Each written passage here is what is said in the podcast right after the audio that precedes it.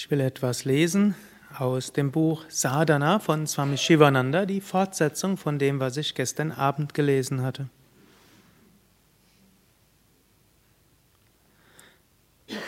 Vertraue auf dich selbst, höre auf die innere Stimme der Seele, die Impulse des reinen Bewusstseins. Du bist das unsterbliche Selbst. Überwinde alle Minderwertigkeitskomplexe. Ziehe Mut, Kraft, Stärke von innen. Sei frei. Durchdenke sorgfältig und akzeptiere erst dann alles. Habe keinen blinden Glauben und lasse dich nicht von blind auffallenden Emotionen mitreißen. Sei nicht intolerant. Werde weitherzig. In dir ist ein großer Speicher von Kraft und Wissen. Zapfe ihn an. So wird sich dir das ganze Geheimnis des Selbst enthüllen. Die Dunkelheit der Unwissenheit wird vom Licht der Erkenntnis vertrieben werden. Fortdauernde Meditation ist der Schlüssel, um den Bereich des Wissens zu öffnen. Koste den Nektar und erlange Unsterblichkeit, ewige Wonne, immerwährende Freude. Das ist das Ziel des Lebens, das ist der Sinn der Existenz. Versuche verhaftungslos zu leben. Diszipliniere allmählich deinen Geist. Niemand ist frei von Schmerzen, Krankheiten, Problemen und Schwierigkeiten.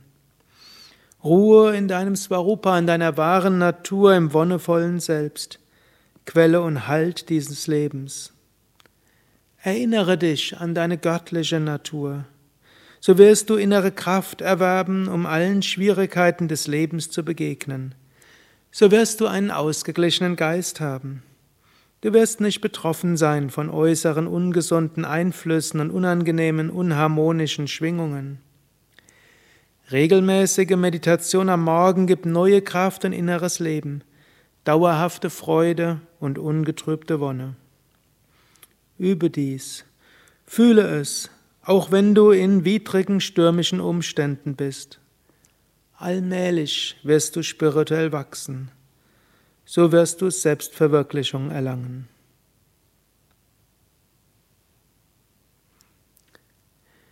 Gegenwärtiges Leiden ist eine karmische Reinigung. Es kommt, um dich mehr und mehr an Gott zu erinnern, um Barmherzigkeit in dein Herz zu legen, dich zu stärken und es dir zu ermöglichen, Durchhaltevermögen zu entwickeln. Krankheiten, Schmerzen, Schwierigkeiten, Katastrophen sind Sendboden Gottes. Ein Yoga-Aspirant heißt sie mit heiterer Miene willkommen. Er sagt, ich bin dein, o oh Gott, alles geschieht zum Besten.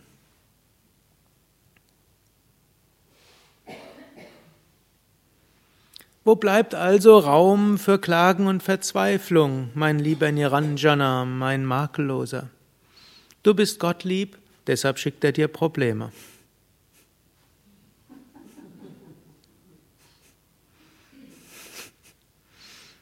Begegne allem mit einer lächelnden und heiteren Miene.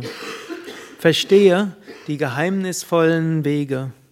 Sieh Gott in allem, in jedem Gesicht. Mögen wir in unserem Herzen weilen und das Göttliche dort erfahren. Dürste wie die Gopis nach dem Göttlichen erscheinen. Der überaus barmherzige Gott ist tief in deinem Herzen, er ist ganz nahe bei dir. Schwierigkeiten sind sein verkleideter Segen. Er möchte deinen Körper und Geist zu geeigneten Instrumenten für sein ungehindertes Spiel lila formen. Er verwaltet deine Wünsche und kümmert sich besser darum, als du es selber tust.